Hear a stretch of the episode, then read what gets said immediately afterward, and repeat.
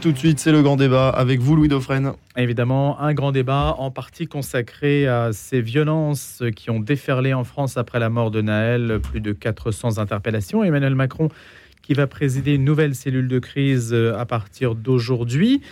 Et puis, bien sûr, les commentaires de nos regards, de trois regards, c'est le principe du grand débat, qui vont se conjuguer, échanger sur cette question. Il y a d'autres sujets qui ont été retenus, deux autres sujets à la vérité le rapport interne sur les frères de Saint-Jean et puis euh, euh, le coup d'État euh, plus ou moins avorté, discuté entre Prigogine, de Prigogine, d'Evgeny Prigogine, contre Vladimir Poutine dans l'épisode de, la guerre en Ukraine. Voilà pour les sujets qui ont été retenus. Et donc nos débatteurs, Antoine Assaf, Guy Barret et Philippe Clancher. Antoine Assaf, écrivain philosophe. Bonjour Antoine. Bonjour lui. Guy Barret, journaliste, ancien journaliste Figaro. Bonjour Guy. Bonjour. Et Philippe Clancher, journaliste également. Nouvelle Cité, Réforme, Témoignage chrétien. Bonjour Philippe. Bonjour. Alors peut-être, euh, d'abord, est-ce que vous êtes venu sans trop de difficultés aujourd'hui Puisqu'il n'y avait pas de transport hier à partir de 21h pour les bus et les tramways, pour empêcher des, les contagions? On peut le comprendre pour des raisons d'ordre public. Certains y ont vu néanmoins une forme de reculade de, de l'État. Et alors d'abord, ce que vous en pensez? Comment est-ce que vous posez cette question de la sécurité, de la dégradation des bâtiments publics, des pillages, des échauffourées, qu'il faut peut-être distinguer de l'affaire en tant que telle et de ce qui s'est passé à Nanterre. Guy? Eh bien, euh, euh, il y a quelques semaines, Gérard Darmanin, le ministre de l'Intérieur, disait qu'il ne manquait pas un bouton de guêtre pour la sécurité lors de, euh, des Jeux olympiques. Alors, on aurait aimé que ne pas attendre les Jeux olympiques pour que euh, les forces de l'ordre soient évidemment parées à toute éventualité et puissent faire face aux émeutes. Manifestement, euh, c'est une espèce de guérilla urbaine qui n'est pas terminée et loin de là et qui touche même des villes jadis qu'on pouvait penser paisibles, comme Laval par exemple. sur le fond de la question, bien évidemment, on ne peut que déplorer la mort d'un jeune homme à 17 ans dans ces circonstances-là. Cela étant dit, toutes les activités euh, ont leur risque, surtout quand euh, on est dans la délinquance et quand on a des pratiques illicites. Euh, ce jeune homme était au volant sans permis d'une Mercedes avec de fausses plaques. Apparemment, il avait été déjà pris au moins quatre fois dans ces circonstances-là. Il n'a jamais été condamné, c'est vrai, disent ses avocats, mais il y a quatre procédures pour euh, euh, euh, des délits de fuite, pour refus d'obtempérer plus exactement, pour trafic de stupéfiants. Alors ça ne justifie évidemment pas sa mise à mort, bien entendu, mais la délinquance faut le savoir, est une activité à risque. Il a pris des risques et voilà ce qui s'est passé. Sur le, policier en question, avec tout ce bruit qu'on fait autour, il est en prison alors que les primo-délinquants, même pour des choses graves, ne vont jamais en prison. Vous estimez qu'ils ne devraient pas être en prison? Voilà, et, euh, ils, ne devraient, pas être en prison parce que, d'une part, que la détention provisoire euh, est l'exception et non pas la règle. D'autre part, si on met les gens en prison, euh, c'est pour éviter une pression sur les témoins, ce qui n'est pas le cas pour lui. une nécessité de représentation, qui, bon, il ne va pas fuir au Guatemala, ce policier, mais euh, il est en prison au nom de l'ordre public, euh, c'est-à-dire pour apaiser euh, les, émeutiers, pour leur donner un gage, ce qui évidemment non seulement n'arrange rien, mais aggrave la situation. Mais il faut quand même entendre aussi... Il aurait pu être placé sous contrôle judiciaire. Je oui, il faut même entendre l'explication que donne son avocat. C'est vrai, il a tiré dessus, euh, il, s'apprêtait pour l'immobiliser à tirer dans la jambe, et à ce moment-là, nous dit son avocat, euh, le Naël a démarré, et donc ce qui a fait décaler euh, son geste et il a été malheureusement euh, atteint euh, en plein cœur. Donc c'est quand on met homicide volontaire, oui, il a tiré, mais bon, c'est un concours de circonstances. Et bon, alors, mettre les, policiers en prison pour apaiser, au nom de l'ordre public, pour apaiser la colère de, jeunes très, de très jeunes émeutiers, je ne pense pas que ce soit une solution au, problème, au problème du désordre, et au contraire. Philippe Clancher. Oui, j'entends tout ça avec beaucoup de tristesse. Tristesse parce que évidemment il y a un mort, une famille endeuillée. Tristesse parce qu'il y a des violences et que et que beaucoup de gens ont beaucoup de choses à perdre, des magasins pillés, des des institutions publiques euh, ruinées. Bon, c'est sans que d'ailleurs on voit le lien entre les deux. C'est très triste. le, le, lien entre les deux, c'est la la tension extrême qui existe dans certaines banlieues, dans certaines zones, et, le problème d'un échec globalement euh, politique. Alors, est-ce que c'est uniquement Macron ou est-ce que c'est des années de, de, déshérence? Mais je me souviens, il y a quelques années, il existait quelque chose qu'on appelait la politique de la ville. C'est-à-dire, on essayait de regarder qu'est-ce qu'on peut faire, qu'est-ce qu'on peut proposer à ces jeunes qui ont du mal à s'insérer professionnellement, socialement, euh, parce qu'il y a le, le, problème que certains gamins, quand ils ont un nom d'une consonance particulière, n'ont pas de stage, n'ont pas de job. C'est une, une réalité. Il y avait la politique de la ville. Il y avait des propositions qui ont été faites dans le premier quinquennat au gouvernement de Macron, notamment avec Jean-Louis Borloo, qui est quand même un expert respecté à gauche, qui est comme à droite dans ce domaine-là. Ça n'a pas été retenu. Je crois que c'est un angle mort du macronisme. Les gens qui sont actuellement au gouvernement, euh, globalement, ils ont Philippe, tous. Il y a eu des milliards engloutis dans la politique de la ville. Pas, ces dernières années. Il n'y a pas vraiment hmm. un projet. Et la seule réponse qu'on entend, c'est cette espèce de mantra euh, macroniste, comme quoi eh ben, il suffit de traverser la rue pour trouver du boulot ce qui est vrai quand on a bac plus 5 et quand on vient des beaux quartiers, ce qui n'est pas vrai euh, dans, certains, dans certains endroits. Euh, voilà, donc il y, a ce mantra. Et puis après, de l'autre côté, les rapports entre la police et cette population qui sont extrêmement dégradés. Là aussi, le travail de proximité a été abandonné. On pense que la police n'est là que pour faire du répressif. Et quand il y a un problème, la seule réponse que la société, que notre gouvernement actuellement donne, c'est s'il y a un problème avec la police, on va rajouter de la police. Ça veut dire que euh, je n'entends depuis trois jours que le ministère de l'Intérieur, je n'entends pas le, ministre de la Cohésion nationale, je n'entends pas le ministre de l'Éducation nationale. Personne ne parle d'autre que Gérald Darmanin. Et la seule réponse qu'il a, évidemment, dans une période de crise, il faut de la police. Mais rien n'est pensé en amont pour éviter que cette tension extrême et ces relations euh, très très dégradées dans l'image entre une certaine jeunesse notamment et la police, eh bien, on est arrivé là et du coup c'est très inflammable. Et comme en plus il fait chaud, qu'il y a tout un tas de gamins qui vont passer l'été dans leur, dans leur bâtiment sans pouvoir sortir, eh bien il suffit d'un incident très regrettable, euh, très malheureux pour que ça explose. Mais c'était prévisible, tous les spécialistes le disent. Voilà, mais c'était prévisible. Oui, qui, qui est un moment, un déferlement de, de, haine, une petite étincelle qui met le, qui mettent le feu dans une poudrière sociale. C'était tristement prévisible. Alors, ça ne veut pas dire que ça soit une bonne nouvelle. Hmm. C'est une terrible nouvelle pour toute la société. Mais je pense que, ça, que le, la réponse uniquement sécuritaire à un problème qui est de l'ordre de l'intégration et du social, eh bien, on voit ses limites aujourd'hui. Antoine Assaf. Et là, ce qui s'impose à nous maintenant, c'est la première chose, c'est l'analyse philosophique du pouvoir. C'est simple, c'est connu, tout pouvoir est violence. Mais quand le pouvoir est du côté de la force légitime et qu'elle l'exerce, quand une partie qui est en train d'acquérir de plus en plus de pouvoir illégalement, eh ben, c'est le pouvoir légitime qui sera condamné, parce que l'autre n'est pas dans sa légitimité d'avoir le pouvoir. Or, ces jeunes ont une violence de plus en plus accrue. Et quand le pouvoir euh, normal intervient, eh ben, on va accuser à la fin le pouvoir légitime, parce que les autres ne sont pas censés l'avoir. Or, ici, je vous, je vous dois un témoignage. On n'arrête pas de dire dans les campagnes politiques libaniser, libaniser la situation. J'étais jeune de 16-17 ans en 74-75 et j'ai vu comment ces réfugiés arrivaient en 48 avec une minorité parmi eux transformée en une petite organisation armée avec des kalachnikovs. C'est l'arme idéale des Mars en Marseille et partout. De plus en plus, il s'approchait des quartiers civils, il pillait, il volait, il voulait s'imposer comme une force. Arafat avait le projet même de gagner le Liban et d'en faire une base pour libérer la Palestine. Eh bien, l'armée est intervenue alors qu'elle pouvait contrôler tous les camps dans les années 70 de façon normale eh ben, elle a été rejetée. Ils ont répondu, il y a eu des morts. Et la, vie politique a été divisée, comme en France, entre ces députés insoumis qui, qui pleurent. Le, Monsieur Mbappé, vous m'avez dit tout à l'heure, aussi parle d'un angier parti. On prend. Et la vie politique était divisée. Et même comme on n'a pas voulu que l'armée aille jusqu'au bout de sa, de sa force légitime, nous avons eu une armée divisée, une guerre civile. Je ne veux pas annoncer. Mais ça veut dire qu'ici, vous, vous êtes dans les vous En déduisez, alors, Je déduis que nous sommes en train d'avancer dans les étapes vers une sorte de guerre civile. C'est-à-dire que ces banlieues, ces, ces endroits, euh, Monseigneur parlait de Nanterre tout à l'heure. Mmh. Eh ben, à l'époque, on entendait les évêques maronites, catholiques, les, les chers musulmans se retrouver comme euh, voudrait faire Monseigneur euh, Rouget, il a bien fait, pour apaiser. Et c'est le début. Et ça a donné 15 ans de guerre avec des, cessez-les-feux.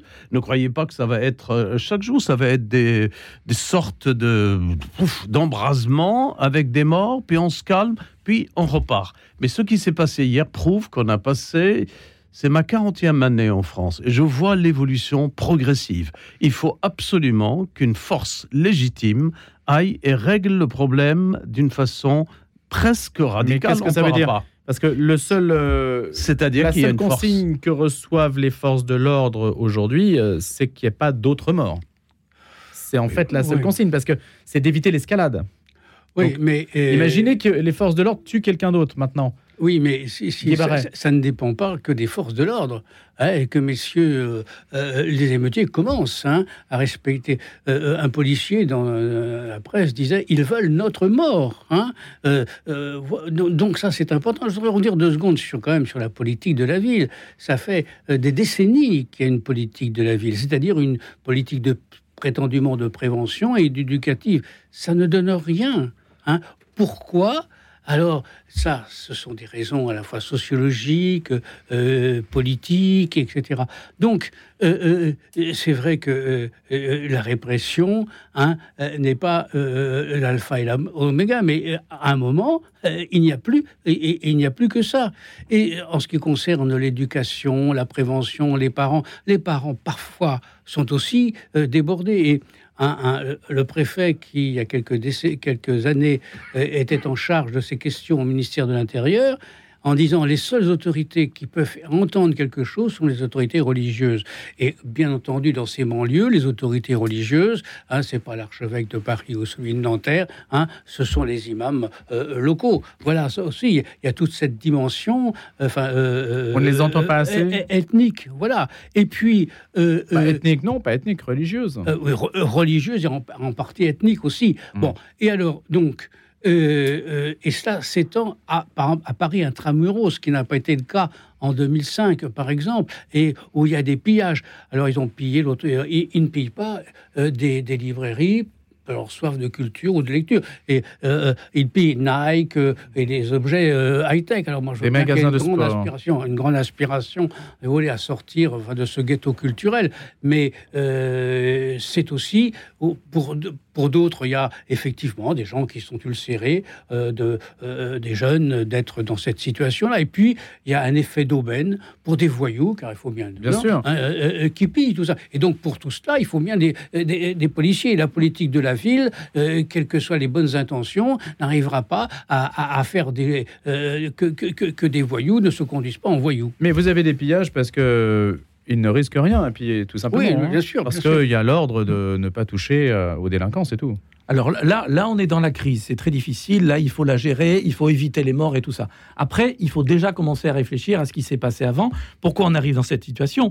Euh, Guy, je suis pas tout à fait d'accord avec vous. La politique de la ville, à une époque, effectivement, il y a eu des milliards, il y a eu, il y a, eu- des projets, et je crois que ça a fait baisser la tension. Simplement, elle est complètement abandonnée. Et aujourd'hui, il n'y a pas vraiment de réponse qui est apportée. Et quand vous dites que les familles sont en difficulté, oui, elles sont paumées, les familles, parce que les, les, les- les- les familles des gamins qui sont, euh, qui, qui sont paumés aujourd'hui et qui partent dans la, dans la violence et dans, et, de- et dans ces délires-là, leurs parents non plus ne sont pas bien intégrés. Enfin, c'est toute Mais une... Philippe, on pourrait s'attendre Oui. justement à ce que toutes les personnes qui ont bénéficié de la politique de la ville dans ces quartiers soient les premières à faire la police dans leur quartier pour que les délinquants n'incendient pas euh, les, les- les transports sont- en commun, ils- ils- les, les les pas. les médiathèques, les médiathèques, c'est- et y compris d'ailleurs les, les appartements et même les logements des gens qui habitent. Voyez parents qui sont paumés. Ou les a- Il voitures. y a, il y a- il y a aucune réflexion. Là, on est parti dans des délires. C'est pas. C'est, c'est, c'est- Alors effectivement, il y a des réactions qui sont maladroites de considérer que, que ce jeune homme effectivement était un ange. Malheureusement, euh, il, il a fait des choses qui ne, euh, qui n'aurait, qui n'aurait pas dû faire et tout ça. Alors lui, il n'aurait, lui, il n'aurait pas dû euh, désobéir et partir. Le policier n'aurait pas dû lui tirer dessus. Enfin, il y a un certain nombre d'erreurs. Mais mais globalement, il ne faut pas en rester à, ces, à ces deux personnages-là euh, qui sont le symptôme d'une euh, tension générale. Et, encore une fois, l'idée l'idée qu'on entend au gouvernement aujourd'hui, c'est dire qu'il y a du boulot, qu'il y a beaucoup moins de chômage qu'avant, que tout le monde peut s'intégrer, qu'il suffit de créer son emploi, qu'il suffit d'aller chercher du boulot. C'est pas vrai. Les gens ne Bah, Il y a beaucoup pas. de métiers en tension, et il y a beaucoup de métiers qui n'arrivent pas à recruter. Non. Regardez euh, professeurs des écoles. Même l'armée n'arrive pas à recruter. 1500 postes dans l'armée, 700 pourvus. Bon, ça veut dire que ça, ça- ce- ce- ce- Donc il y a des postes. Oui, mais ça, ne- ça ne fonctionne pas. Pourquoi Pourquoi il n'y a pas une adéquation entre des populations qui voudraient essayer de s'intégrer, de même que le, le- la- l'ascens- Oui, euh, l'ascenseur par rapport à, par rapport à l'école, ça marche moins bien Mm. qu'avant. Mais posons-nous ces questions-là et n'ayons pas comme seule idée que s'il y a un problème, on va le régler en augmentant le nombre de policiers et de gendarmes. C'est ça qui est assez délirant dans la politique gouvernementale. C'est-à-dire, on dit, il y a du boulot, il y a tout ce qu'il faut, et si vous n'êtes pas d'accord, si vous râlez, on va vous envoyer plus de flics euh, qui vont, qui vont augmenter, les, on, sait ce que c'est, les relations avec les, les, con- les contrôles aux faciès, le tutoiement obligatoire, enfin, cette, violence, cette violence symbolique qui est, que, ressentent beaucoup de gens, alors peut-être qu'ils la. Mais ils l'entendent, c'est une réalité. Il, il faut être capable d'entendre ça aujourd'hui, euh, pas, pour, euh, pas pour justifier, on va pas justifier les violences, mais pour comprendre dans quel état d'esprit sont ceux qui aujourd'hui n'ont comme unique expression euh, que ces violences délirantes. Et effectivement, attaquer un supermarché parce qu'on est mal dans sa peau, c'est délirant. Mais pourquoi on en est arrivé là? Posons-nous les questions autrement qu'en se disant que la réponse est d'appuyer sur le bouton et de multiplier le- le- les forces de sécurité. Oui, mais c'est pas en diminuant, Voilà, non. en diminuant les forces de sécurité non plus qu'on y arrivera. Non, pas en les diminuant, mais en pensant une autre réponse. Bah, il faut quand même comprendre ce qu'est, mes chers amis, la mentalité tyrannique. Elle commence avec l'enfance, mais elle peut terminer avec un vrai dictateur, un Staline. Et cette mentalité tyrannique est simple. Si je peux avoir la force en l'imposant, bah, je vais transfor- transformer ma force en droit. Et ces jeunes qui sont dans une sorte de sauvagerie, ils ont une certaine force, eh ben, ils vont finir par l'imposer à l'État comme un droit. Pourquoi? Parce qu'ils sont malheureux, parce que leur pays a été occupé par la France. La, mentalité, ce que la France, chaque Algérien me dit, la France me doit 130 ans de, euh, de rachat, etc. Et vous avez de l'autre côté, quand vous arrivez à créer des petits esclaves autour de vous, quand le chef arrive par les dealers, par le vous volez, vous aurez ce qu'il voulez, bah vous pratiquez la, la vieille adage du monde. Euh, la- L'armée de Mahomet, c'était des compagnons de 7 à 10. Il s'est retrouvé avec une armée de 100 000 hommes parce qu'après chaque bataille, le champ de bataille était le pillage. Ils, ils pouvaient spolier et s'enrichir de cette manière. Et ces jeunes, bah, je vous décris des situations de villes de France comme Grenoble. Quand vous arri- arrivez à Grenoble et j'entends un feu d'artifice à une période qui n'est pas le 14 juillet, Mais c'est curieux d'ailleurs ces écoutez l'histoire. Vous Oui, avez bah- des feux d'artifice chez vous, Philippe pas attendez, ben, les feux d'artifice, pour moi, à Grenoble, la raison m'a été donnée, c'est qu'ils ont fait le 1 million de, de ventes de drogue par jour. Ils offrent un feu d'artifice. Alors, quand vous avez ce non-droit et quand l'État n'arrive pas à aller jusqu'à vraiment éradiquer, ben, j'ai donné le cas de l'armée euh, des organisations palestiniennes à Beyrouth. Ils voulaient lutter pour leur cause en détruisant un pays. Et là, ils veulent lutter pour je ne sais pas pour quelle euh, cause pas de, malheur. En imposant une force. Ce qu'il faut, à mon avis, la solution est simple. Si vous n'allez pas créer une force spéciale qui va désarmer ces banlieues, euh, prendre les armes et imposer l'ordre, il peut y avoir quelques morts, certes, mais pas comme ce chauffeur qui, à mon avis, ce policier qui a dans la carrière est exemplaire. D'ailleurs, il a été décoré plusieurs fois. C'est pas un fou. C'est pas euh, en américanisant la situation française qu'on va le comprendre. Parce qu'en Amérique, dans des situations de Florida, de Miami, vous avez des flics euh, ou euh, NYPD, justement, les New York, qui sont engagés et qui ont de la haine raciale. C'est pas le cas de la France. Ils sont de, tout- de tous les milieux.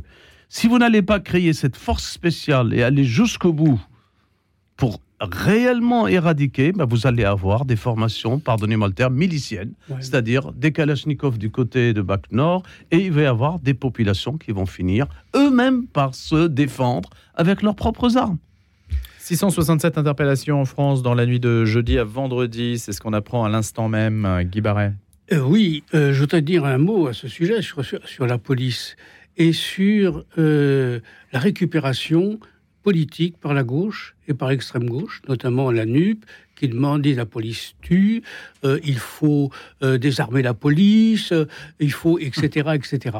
Alors là, il y a deux poids, deux mesures quand même, parce que on nous dit pas d'amalgame quand euh, il y a euh, un migrant où un candidat à l'asile politique, il commet un crime. Alors là, la droite et l'extrême droite euh, mettent en cause la politique d'immigration. Alors à ce moment-là, la gauche nous dit, et la majorité, ah, pas de récupération, pas de récupération, pas, euh, euh, voilà, pas de récupération et pas d'amalgame. Et là, la gauche, elle, elle fait là le droit de faire l'amalgame entre un policier qui effectivement a commis une faute, hein, et puis la police en général qui serait, etc. Donc ça, c'est tout à fait inadmissible.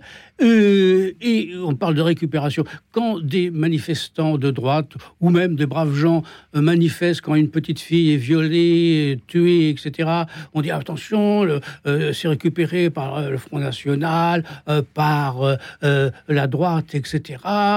mais là, mais quand il y a un mort dans ces banlieues, etc. On dit justice pour un tel, justice pour un tel. Il y a, y a tout le banc et l'arrière-banc de la gauche et de l'extrême gauche qui manifestent. Et là, il ne s'agirait pas de récupération politique. Alors il faut, faut cesser ce manichéisme simpliste.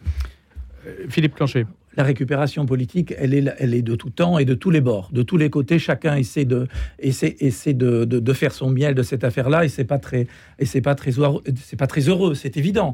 Euh, alors après, la, vraie question, c'est qu'il y, a un discours du gouvernement comme quoi la police est inattaquable et que dès qu'on critique la police, on n'est pas républicain. Et ça, c'est des arguments qu'on va entendre chez un certain nombre de, de, gens qui sont actuellement très en colère. Ceux qui réfléchissent, il y, en a, quand même un petit peu qui essaient de développer une théorie qui disent c'est pas possible d'entendre dire que la police ne fait pas de, ne, fait pas d'erreur et se comporte toujours bien. C'est le, caractère absolument inattaquable d'une institution républicaine. C'est ça pose question. Donc que tout le monde se remette en question. Euh, les, émeutiers doivent se remettre en question, évidemment, parce qu'ils font, des, ils font d'énormes bêtises en ce moment, mais je pense qu'il faut que tout le monde aussi regarde. Pourquoi pendant des années, il n'y avait quasiment jamais euh, de blessés graves et de morts en intervention policière, et pourquoi... Euh, aujourd'hui, il y, en a, beaucoup plus. Alors on sait, on sait que, le, que la violence, la violence du, du côté des, des, émeutiers est plus forte qu'avant, mais être capable de se remettre en question, à mon avis, c'est tout à l'honneur, c'est tout à l'honneur de la République. Il y a un grand supérieur dans la violence. Je voudrais revenir sur ce que, ce, que, ce que, disait Antoine et même ce que disait Guy. C'est assez désespérant votre affaire. Ça veut dire que vous n'avez comme seule réponse que éradiquer des gens qui mettent en difficulté la société. Mais on a, euh, quelle espérance on peut trouver Là, les, les, les, chrétiens, on devrait pouvoir essayer de, de faire quelque chose. Comment on peut faire société? Comment on peut intégrer plutôt que de désintégrer le, le, le, le cancer qui gagne certaines régions. Il faut trouver de l'espérance. Euh, si lui le permet, je donne la réponse tout de suite. Euh, cher Philippe, pardon, parce que Guy a été aussi mais ça. Il ne s'agit pas d'éradiquer les personnes, il s'agit d'éradiquer un système de violence qui s'enracine. Vous savez, le Kalachnikov pendant la guerre du Liban était vendu 700 dollars. Aujourd'hui, il est 170. Il y a des Kalachnikov partout. Donc, quand vous avez cette arme, le AK-47, et vous l'avez, ça vous donne une force autre que celle d'avoir un couteau au dos. Donc si vous n'allez pas éradiquer le système de violence, et vous allez punir ces gars. Maintenant, du côté du policier, si le policier n'avait pas agi en prévention de défense, peut-être qu'il aurait perdu deux de ses camarades et que cette voiture aurait écrasé deux. Il serait aujourd'hui responsable parce qu'il n'a pas agi avec intelligence et force pour éradiquer quelqu'un qui résistait. Et on aurait eu un mort. Il ne s'agit pas d'éradiquer les personnes, il s'agit d'éradiquer le mal. Antoine Assaf, Guy Barret, Philippe Clancher, on est obligé de se quitter. Guy, juste pour les infos, on se retrouve juste après.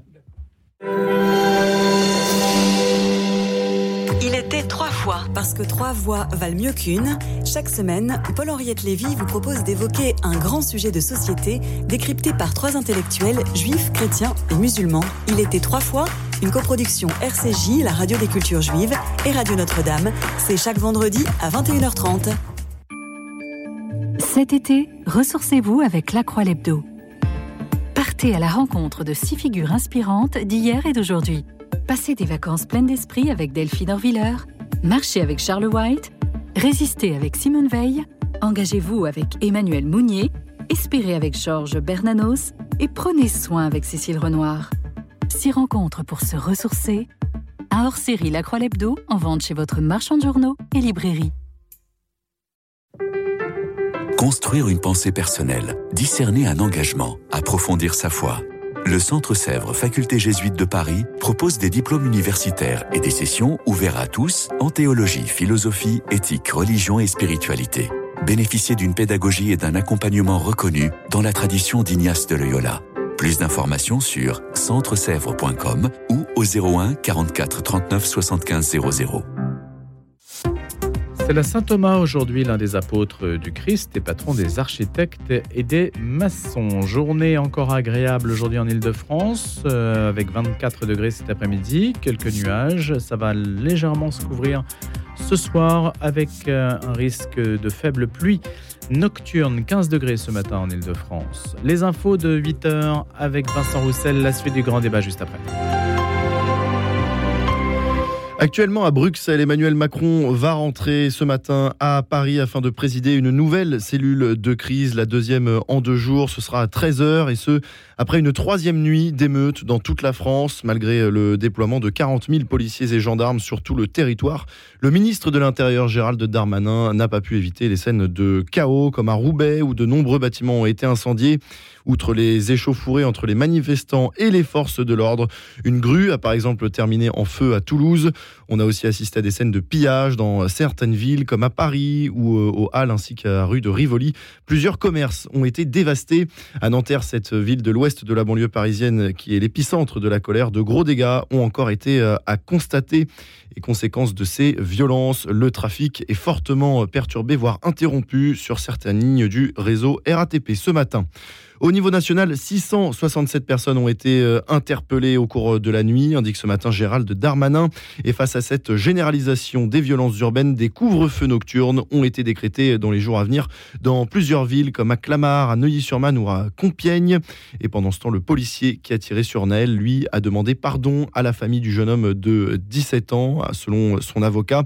Il a été mis en examen pour homicide volontaire. Il avait été placé hier en détention provisoire à la prison de la santé. Tandis que Naël sera inhumé demain, la mère du jeune homme tué a pris la parole sur France 5. Elle a déclaré ne pas en vouloir à la police, mais à une personne. Il n'avait pas à tuer mon fils. Il y avait d'autres manières de faire, a dit celle qui a souhaité que la justice soit ferme envers l'auteur du tir. Autre réaction ce matin sur Radio Notre-Dame, l'évêque de Nanterre, Mathieu Rouget, a fait part de sa compassion pour la famille de Naël.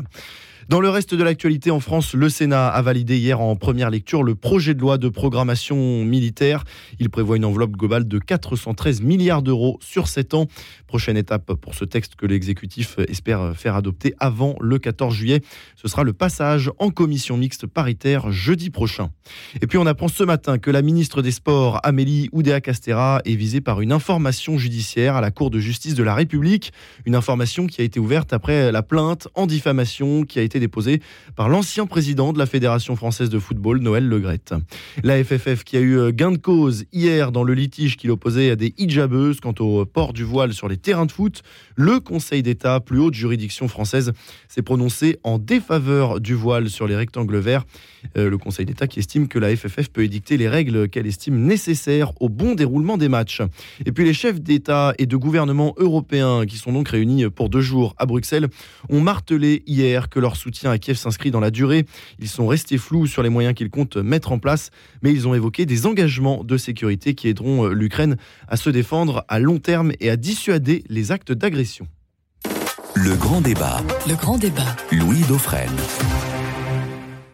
On va parler des petits gris à présent. Effectivement, c'est la grisaille. Hein. Cela porte bien son nom avec le rapport publié lundi soir sur les agressions sexuelles au sein de la communauté religieuse des Frères de Saint-Jean, qui souligne le rôle central exercé par son fondateur, le père Marie-Dominique Philippe, euh, figure très connue des années 60-70 euh, et qui dénonce la dimension systémique des agressions. Euh, le prieur général était venu nous parler hier de ce rapport de 800 pages, hein, c'est considérable avec des statistiques, et puis euh, des chiffres qui, que vous allez commenter, bien sûr. Hein. je vais peut-être les énoncer, je vais vous laisser les énoncer, mais qui montrent quand même un caractère euh, massif, avec 167 victimes de frères qui ont été dénombrés, et puis 72 frères qui ont commis des abus depuis que cette communauté existe, communauté nouvelle depuis 1975. Antoine Assaf, Guy Barret, Philippe Clancher. Philippe. Oui, effectivement, c'est la suite d'un très sinistre feuilleton, puisque ça fait quelques années qu'on parle des, difficultés de la communauté, des communautés Saint-Jean. Alors, euh, au-delà, euh, effectivement, de, ce qui avait déjà été révélé sur le, caractère des, agressions sexuelles euh, nombreuses dans cette communauté de la part de diverses, diverses personnes. Euh, ce qui est assez fou, c'est toute la théologie qui a été développée par ce, par ce mouvement pendant de très nombreuses années. Alors on parle évidemment de l'histoire du fameux amour d'amitié qui permet à un supérieur de, de, tripoter, excusez-moi les termes, comme il veut euh, ses, ses, ses, disciples, ses, acolytes avec des, des argumentaires mystico délirants cette confusion extraordinaire entre le supérieur d'une communauté et le confesseur, enfin, c'est une base de la vie religieuse que le fort interne, le fort externe, tout ça, c'est de la base.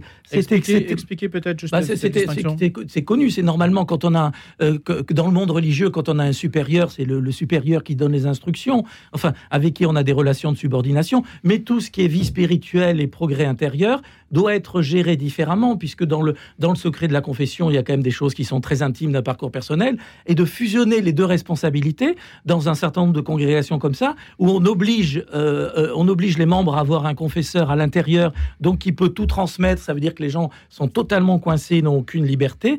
Euh, voilà, on va rajouter un espèce de culte de chef délirant, où le culte est quand même l'équivalent de, de Jésus et de Dieu. Tout ça, c'était connu, et pendant des décennies, l'Église a laissé faire sous prétexte que, évidemment, ces communautés euh, rendaient un certain service, puisqu'ils faisaient venir beaucoup de vocations, ils redonnaient du dynamisme, et toute la, euh, tout, le pontificat de Jean-Paul II est marqué par ça. C'est quand même, aujourd'hui, on se rend compte du drame humain euh, que ça a fait. Aujourd'hui, il y a une communauté qui est complètement bouleversée. Il y a des victimes partout qui souffrent, qui sont encore à l'intérieur ou qui en sont partis. et là, effectivement, la vraie question, c'est est-ce que cette communauté peut continuer euh, aujourd'hui avec tout ce passif, euh, tout ce passif à la fois historique et dans les, dans les fondements théologiques, quand bien même il serait largement révisé. Et voilà. Et, hmm. bon, on a, un exemple à côté qui est la communauté du Verbe de vie, où la décision finalement de l'Église a été la dissolution. Là, la vraie question, c'est est-ce que la communauté la question, peut continuer Mais c'est une vraie, c'est une, une, vraie question. Qui barrait Oui. Euh, vous, vous, parliez des frères qui sont incriminés, mais il y a aussi des sœurs. Hein. oui. Nous n'oublions jamais la parité. Et euh, encore, mais enfin bon. Et ce que ce que dit Philippe est tout à fait vrai. C'est pas euh, dans les autres cas de prêtres défaillants euh, qui ont eu, commis des agressions sexuelles ou des, des viols. ce sont effectivement bon, des, des moments d'égarement criminel. là, dans la communauté Saint-Jean, il y a une justification euh, théologique. C'est-à-dire euh, que, bon, il y a l'histoire d'amour, euh, d'amitié, il y a aussi des choses absolument, extravagantes sur les relations de Jésus et de sa mère.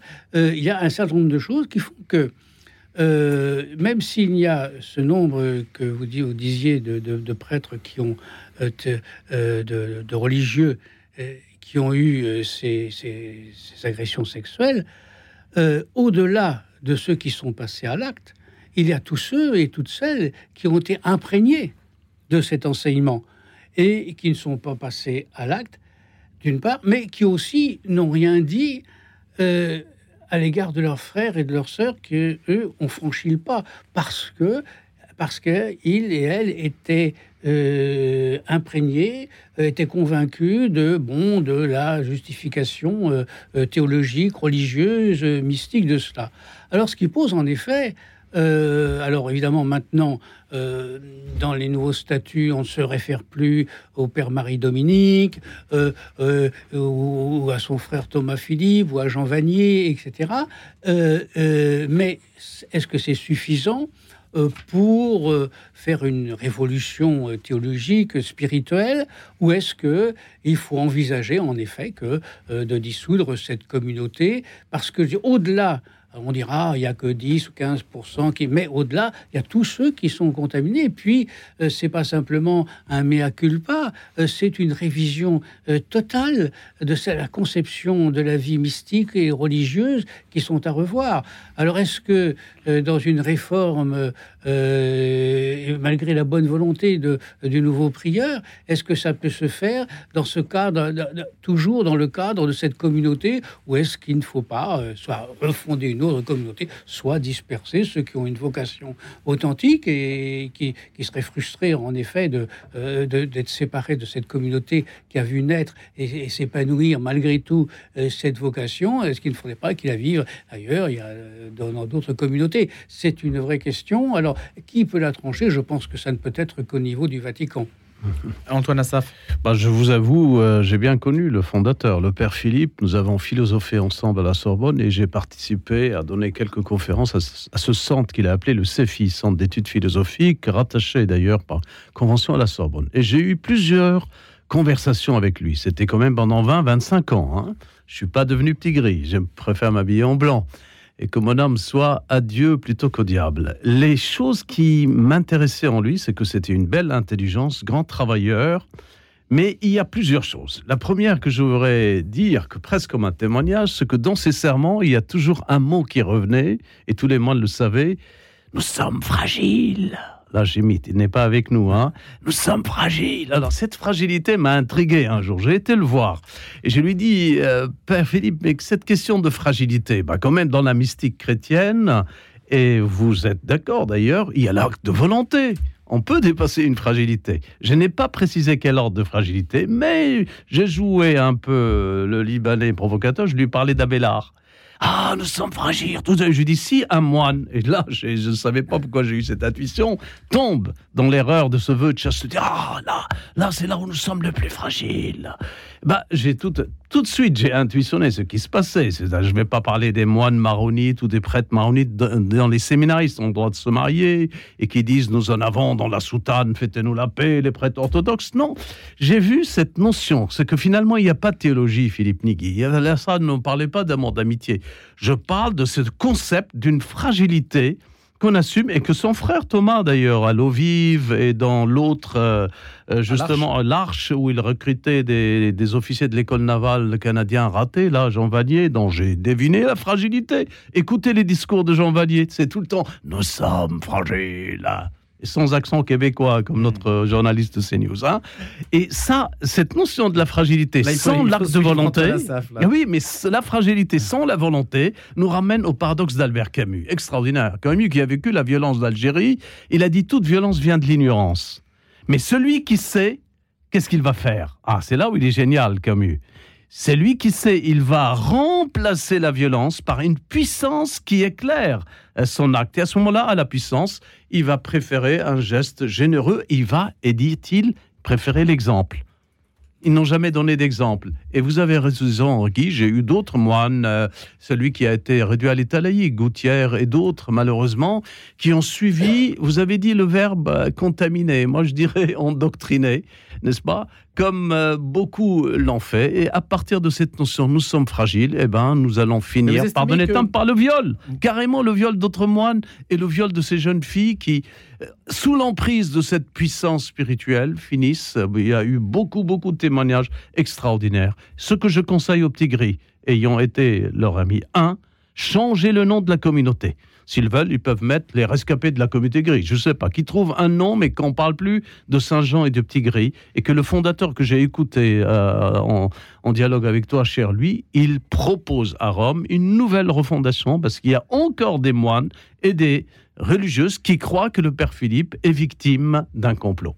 Alors la fragilité, donc ce que nous dit Antoine, ça sert de quoi D'alibi, en fait euh, D'auto-justification? Comment est-ce que vous interprétez euh, oui, ce propos? c'est très intéressant ce que dit Antoine de se présenter comme fragile, mais alors là où il y a une contradiction extraordinaire, c'est que s'ils disent que ce modèle est fragile, qu'on fait ce qu'on peut, pourquoi l'Église catholique pendant 30 ans nous a montré ça comme le modèle absolu?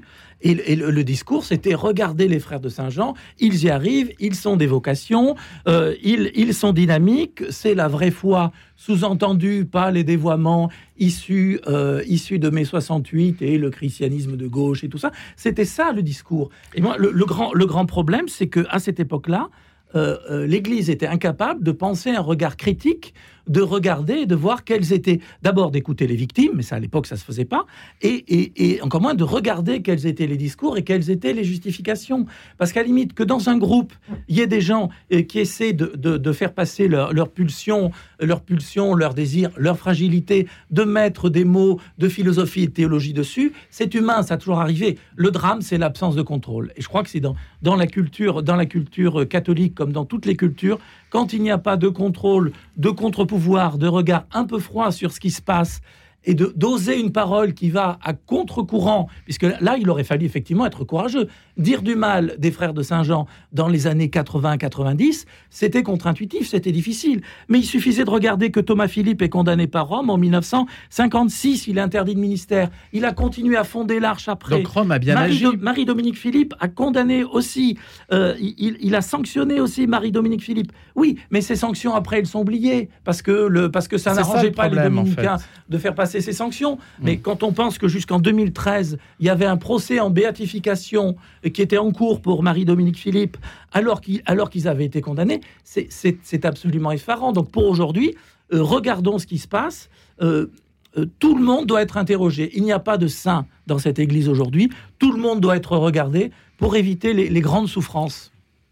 Guy Barret. Alors, il y a d'abord la fragilité, j'allais dire, est constitutif du chrétien. Euh, Saint Paul, je disais encore ce matin, disait euh, Je ne fais pas euh, le bien que je voudrais, je fais le mal que je ne veux pas, misérable que je suis. Et Saint Paul dit, moi, après prêcher l'Évangile, j'ai aussi peur d'être rejeté. Donc cette fragilité est constitutif du chrétien. Mais le même Saint Paul, chapitre 8, cette fois-ci d'Épître aux Romains, en disant, après avoir des misérables que je suis, grâce soit rendue à Dieu qui nous délivre par Jésus-Christ, et que donc on peut puiser aussi dans la force pour euh, éviter de faire euh, le mal que l'on ne veut pas et accomplir euh, le, bien que l'on veut. D'une part. D'autre part, il faut voir aussi que euh, on parle, je parlais, on parle de la théologie, d'amour, d'amitié euh, et euh, toute cette perversion de, l'amour tel que l'a enseigné le père Mervenic Philippe. Mais L'enseignement du Père, moi aussi j'ai un peu connu le Père Philippe, euh, ne se réduit pas évidemment à cela. Il y a des ouvrages absolument remarquables, de commentaires de Saint Thomas, euh, il y a euh, des tas, des, tas d'ouvrages d'un grand travailleur et qui ont très, et tout ce, ce, qu'il a fait, ce qu'il a enseigné d'erroné et même de pervers n'efface pas euh, tout cet apport intellectuel, cet apport euh, spirituel, car il a fait aussi du bien. Il a aussi, fait du bien.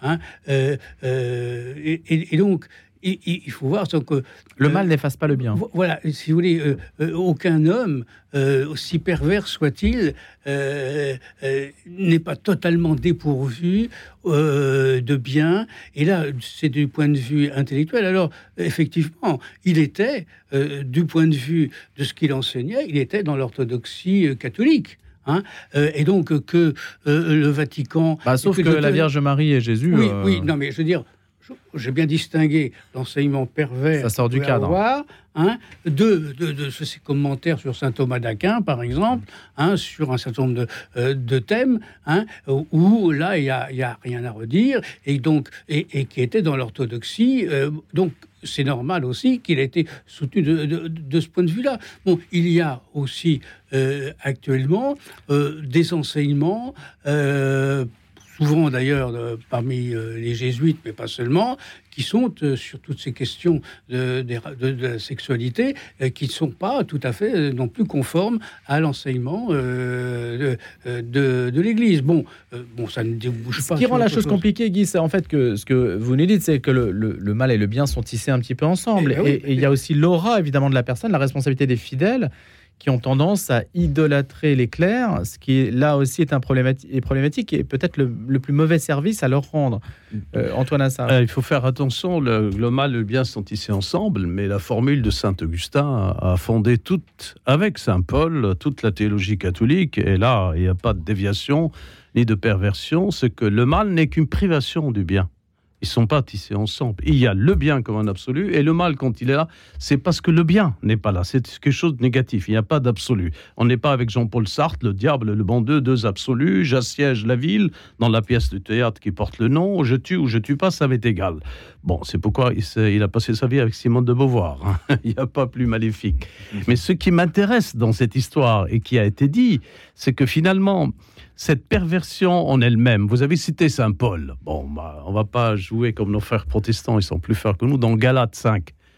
Euh, dans ces versets, il va dire il y a cette écharde qui me torture et j'ai demandé trois fois à Dieu de, les délivrer. Les exégètes se sont livrés. On a trois réponses une infection oculaire, ou bien la circoncision, parce qu'il avait honte après tout ce qui s'appelait le concile de Jérusalem, il voulait étendre à toutes les nations, et trois, une certaine épilepsie, et même les plus euh, intéressés aujourd'hui ont été jusqu'à l'homosexualité. Et quand vous avez parlé de saint Thomas, pour interpréter les chardes. oui, les chardes. Eh bon, on a été jusqu'à ce point. Moi, je crois que c'est beaucoup plus complexe que ça, mais il a lutté pour s'en délivrer. Alors qu'en fait, non moines là, à l'intérieur de cette emprise qui ont fait date et qui ont fait, comme disait Philippe, une belle euh, période de vocation, tout le monde tournait autour d'eux. Ils passaient leur vie dans leur train, les TGV, plus que dans les cellules, les petits grillins. Et beaucoup avaient des beaux parfums hein, pour atterrer les jeunes filles. Bon, ça, c'est un autre problème. C'est la manière dont il va falloir justifier cette perversion. Et saint Thomas est clair. Je ne vais pas dire prima part, seconda part, comme les encore des. Mais partout dans la santé logique, il va dire finalement il nous arrive que dans la perversion qui est en nous, on s'est abattu tellement qu'elle nous devient naturelle. Et j'ai entendu même un dominicain qui, vire à gauche, etc., qui peut-être se prépare à son enfer, dire que finalement, c'est tout à fait naturel, cette perversion d'homosexualité, si on la considère comme perversion, parce qu'elle devient naturelle. Et ici, de Saint Thomas. C'est pervertir, Saint Thomas. La perversion devient naturelle parce que c'est comme le criminel qui s'habitue à tuer. Un peu comme le grand mafia de la Sicilienne. Tu n'es pas avec moi, je te tue. Voilà, tu travailles pas pour moi, tu es un paresseux.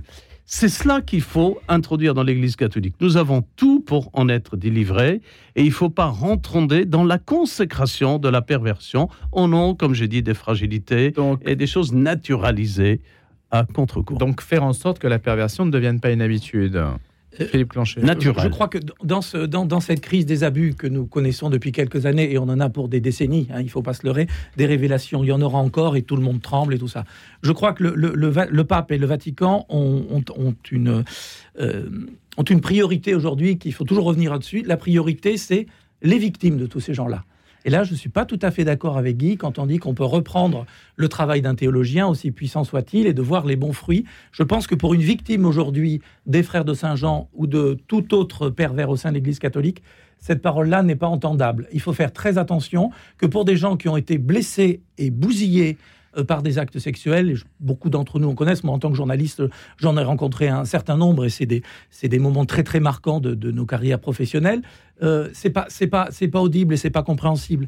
Et j'en reviens au combat qui a lieu actuellement dans un certain nombre de, villes de France, par exemple, par rapport aux œuvres du, euh, jésuite slovène Marko Rupnik, dont on sait que dans son atelier, il, violait, il les gens en même temps qu'il créait eh bien, se, dire qu'il y a un tableau qui est très joli euh, au mur d'une, de, la basilique de Lourdes ou d'autres endroits en France et ailleurs, c'est totalement inaudible. Donc soyons attention dans nos regards, mettons-nous un petit peu à la place de ceux qui ont souffert dans leur chair, qui ne sont pas comme nous ici dans le débat intellectuel, théologique ou journalistique. Non, on élucubre des trucs, on essaie de penser l'avenir, le passé. Voyons les victimes, voyons comment ils souffrent, voyons leur psychologie aujourd'hui, et disons-nous qu'aujourd'hui, si quelqu'un va à la procure, ces victimes-là vont à la procure, et voir un bouquin de Marie-Dominique Philippe, j'espère que j'espère qu'il y en a plus. Moi, je sais que je fais la, je, je, vais dans les sites des éditeurs de presse catholique et je leur dis attention, retirez ces bouquins-là pour les victimes qui souffrent, c'est une insulte et c'est un coup de poignard supplémentaire. Soyons très attentifs Vous comprenez, Guy, ça? Non, pas du tout.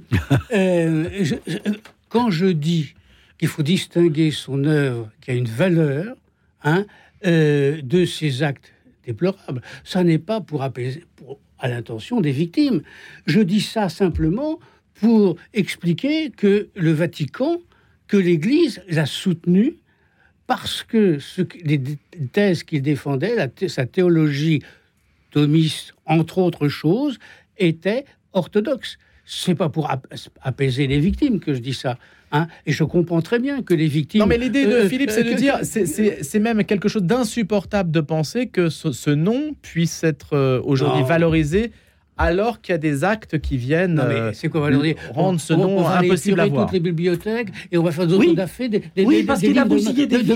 il a bousillé des vies, des, centaines de vies, mais, lui et les autres. Oui, mais écoutez, il, il, il a armé intellectuellement sur le des, des tas d'autres dames. On va pas commencer par épurer les bibliothèques diocésaines et la procure du clergé et faire euh, prendre les livres du, du, père Marie-Dominique Philippe, de Jean Vanier et de quelques autres et faire un autodafé place Saint-Sulpice. Non, non, non. L'autodafé est impossible et je vous signale pourquoi, mon cher Philippe, c'est que pour la, brûler tous ces livres, il faut brûler le marquis de Sade. Mm. Et dans le marquis de Sade, il y a un érotisme mystique et même d'une philosophie euh, du boudoir et qui se résume tout simplement en une phrase qui a été reprise par Laclos dans les dangereuse quand la marquise de Merteuil dit au vicomte de Valmont, quand on vous dit pourquoi tu as été trompé, pourquoi tu étais pervers, tu dis c'est comme ça, je ne peux pas autrement. ça, c'est une des plus grandes perversions. Allez, merci beaucoup. On va terminer sur la philosophie dans le boudoir avec Antoine Assaf et Guy Barret et Philippe Clancher. Merci beaucoup à tous les trois et je vous dis à la semaine prochaine. Retrouvez le podcast de cette émission sur le www.radionotre-dame.com.